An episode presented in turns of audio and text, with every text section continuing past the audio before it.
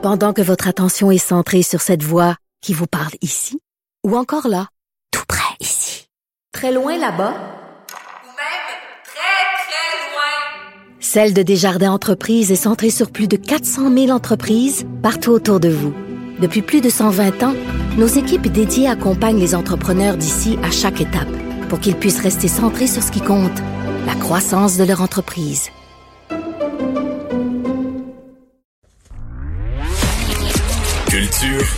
Société.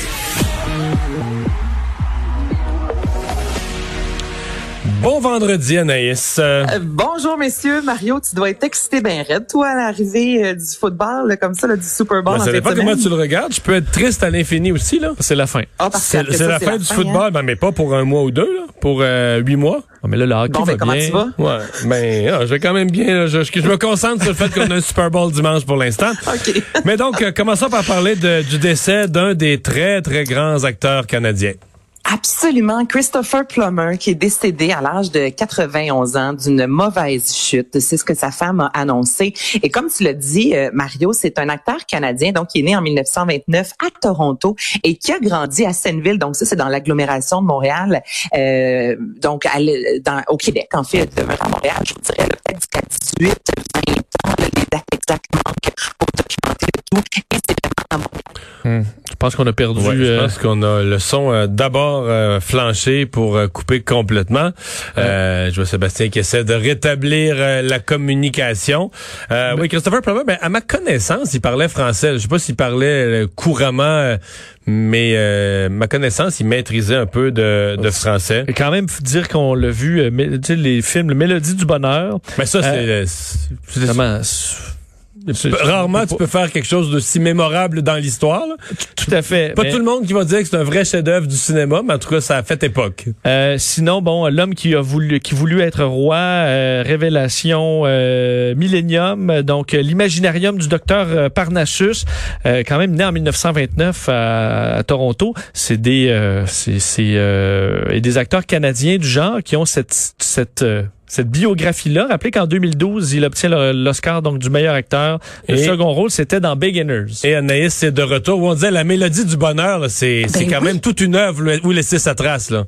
Ben, c'est toute une œuvre. Là, Vincent, tu parlais justement en 2012. Il avait 82 ans et à ce jour, c'est encore l'acteur le plus âgé à avoir remporté cette précieuse statuette-là. Et tu sais, quand on dit de ne jamais abandonner ses rêves, ça peut avoir l'air un peu cliché, mais euh, Christopher Plummer a plus de 70 ans de carrière. Il a commencé très jeune il a quand même fallu attendre à 82 ans faut le faire. Donc, euh, comme vous l'avez dit, c'est un grand qui a une feuille de route extraordinaire, plus de 200 films à son action, qui nous a quittés. La prochaine nouvelle, moi, je serai certainement pas client, mais tu nous parles de euh, la possibilité de dormir dans la maison du euh, tueur de Silence des agneaux. Euh, euh, Vincent, moi, je suis vraiment... Souvent, on se ressemble, toi et moi, à ce niveau-là. Toi, Mario, j'ai hâte de t'entendre sur le sujet. J'ai vu passer cette nouvelle-là. Effectivement, donc, la maison où le tueur en série, Buffalo Bill, dans Le Seigneur des Anneaux, donc la maison où on a tourné des scènes, la maison où on voit qu'il séquestre ses Je victimes. dire le Silence des agneaux, pas le Seigneur des anneaux. Non, non, le silence des oui, agneaux. c'est bon. Oui. Est-ce que j'ai dit Le Seigneur des Anneaux? oui, mais Je bon. m'en suis même pas rendu compte. C'est plus épeurant, pas mal. Non, non, c'est plus épeurant, le silence des agneaux, en fait. Donc, c'est un décorateur de cinéma, messieurs, qui a racheté la maison, qui est dans le Pennsylvanie, pour 290 000 et lui a décidé de transformer cette maison-là en lieu touristique. Et là, on veut vraiment redonner le côté très glauque, le côté cauchemardesque. Et comme tu l'as dit, Vincent, les gens vont pouvoir louer une chambre, vont pouvoir visiter la cave dans laquelle euh, Buffalo Bill séquestre les femmes, mais aussi on veut recréer la pièce ou euh, l'atelier qui était relativement sordide. Il y avait un puits dans le film où il jetait ses victimes. On va faire un puits dans la cour parce que ces scènes-là avaient été tournées euh, en studio. Et là, je lisais tantôt sur les endroits assez macabres euh, en lien avec des films d'horreur, des endroits qu'on peut visiter. Et il y a exemple la maison de Massacre à la tronçonneuse qui est devenue un restaurant. Donc, ça devient sympathique. Les Mm. gens tu sais, passent devant la maison, prennent une photo, mais on sait des que belles cette coupes de viande. C'est pas dit que j'irais manger. Mais tu on peut se prendre en photo, même titre que la demeure de Michael Myers dans euh, Halloween, maintenant, c'est rendu un petit bureau euh, d'affaires. Mais n'empêche que les touristes passent à l'avant, prennent une photo. Moi, jusque-là, ça va. Mais c'est ça, le côté de louer une chambre et de dormir en se remémorant des scènes extrêmement violentes du film.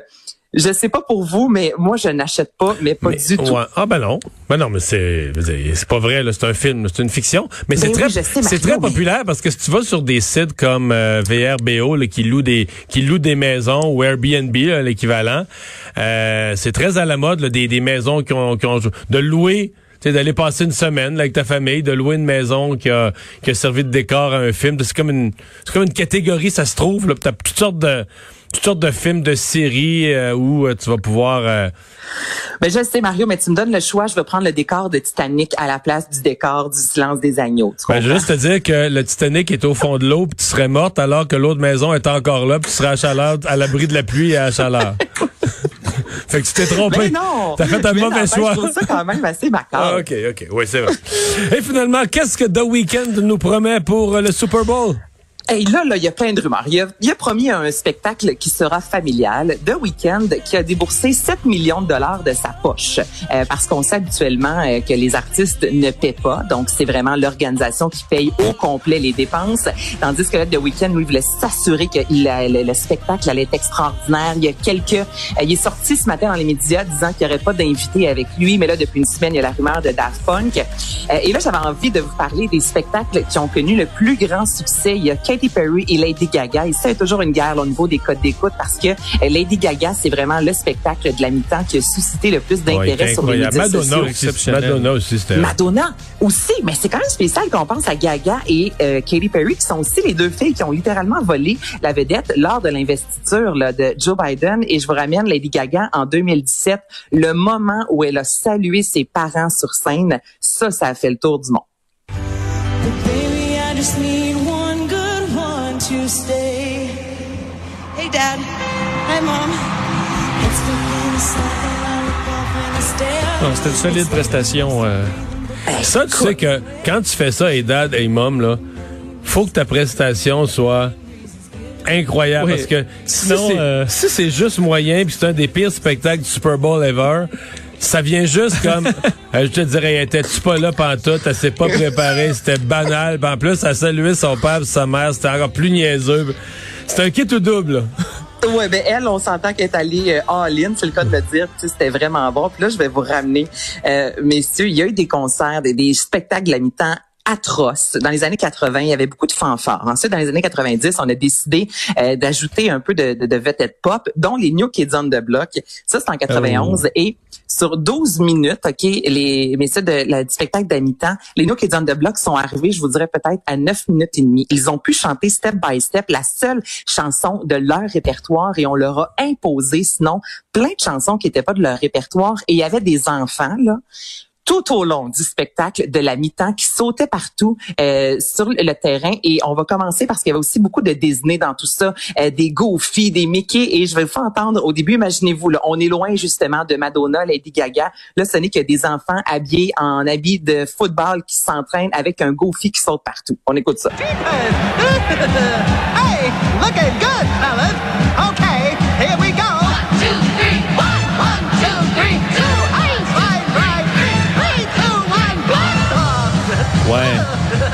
C'est beaucoup le footballeur, le, le fan de football américain typique.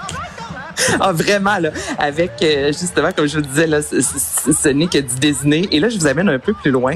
Euh, au moment où, théoriquement, justement, on veut que ça lève à un certain moment, ben, on s'est dit, on va faire chanter un enfant. Écoutez ça.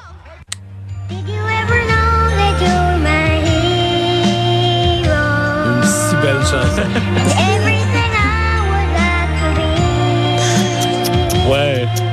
Ouais, c'est ça. Ça, c'est pareil comme une passe parfaite dans la zone début, puis que le receveur, euh, il, passe, elle, il passe entre les mains, elle, il frappe dans le numéro, elle rebondit trois places, elle tombe à terre. Là.